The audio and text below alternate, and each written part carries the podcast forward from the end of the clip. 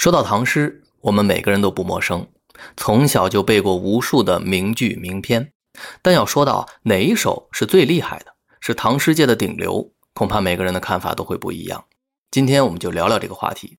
下面我要说的这首唐诗，也许你不记得全文了，但是你一定听过它的大名，它就是有着“孤篇盖全唐”之名的《春江花月夜》。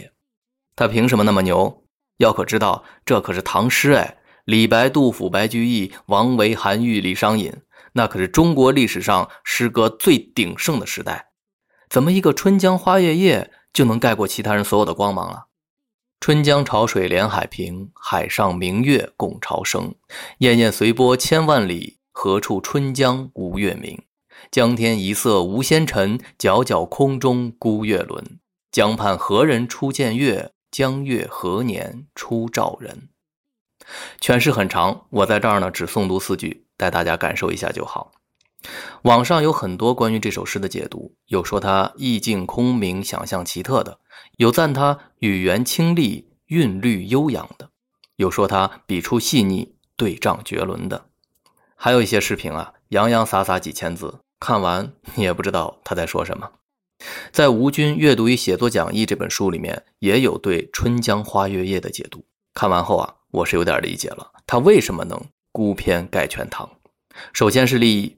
这首诗呢，其实讨论了一个永恒的话题，那就是人和宇宙的关系。诗中的月象征着时间的亘古永恒，江又代表着时间的变动流逝。这一对看似矛盾的逻辑，其实就是我们的人生。我们每个人的生命都是短暂的、渺小的，但由每个人的记忆和故事构成的历史形成的文明。却又可以长久永存，所以人类又是伟大的。从渺小到伟大，诗人张若虚既看到了这种生命意识的悲哀，又能很快呢从悲伤中抽身而出，转向对人生的追求与热爱。不得不说，通透。其次是金句，全诗最有名的一句莫过于“江畔何人初见月？江月何年初照人？”这句呢是那种白描般的深刻，是谁在静静的江边第一次见到了月轮之美？这江月之境又是在什么时候见到了他的有缘之人？你只要在一个夜深人静的晚上，找一个湖边或水旁，静静的看着月亮，这首诗的意境一定会在你心头浮现。最后是融合。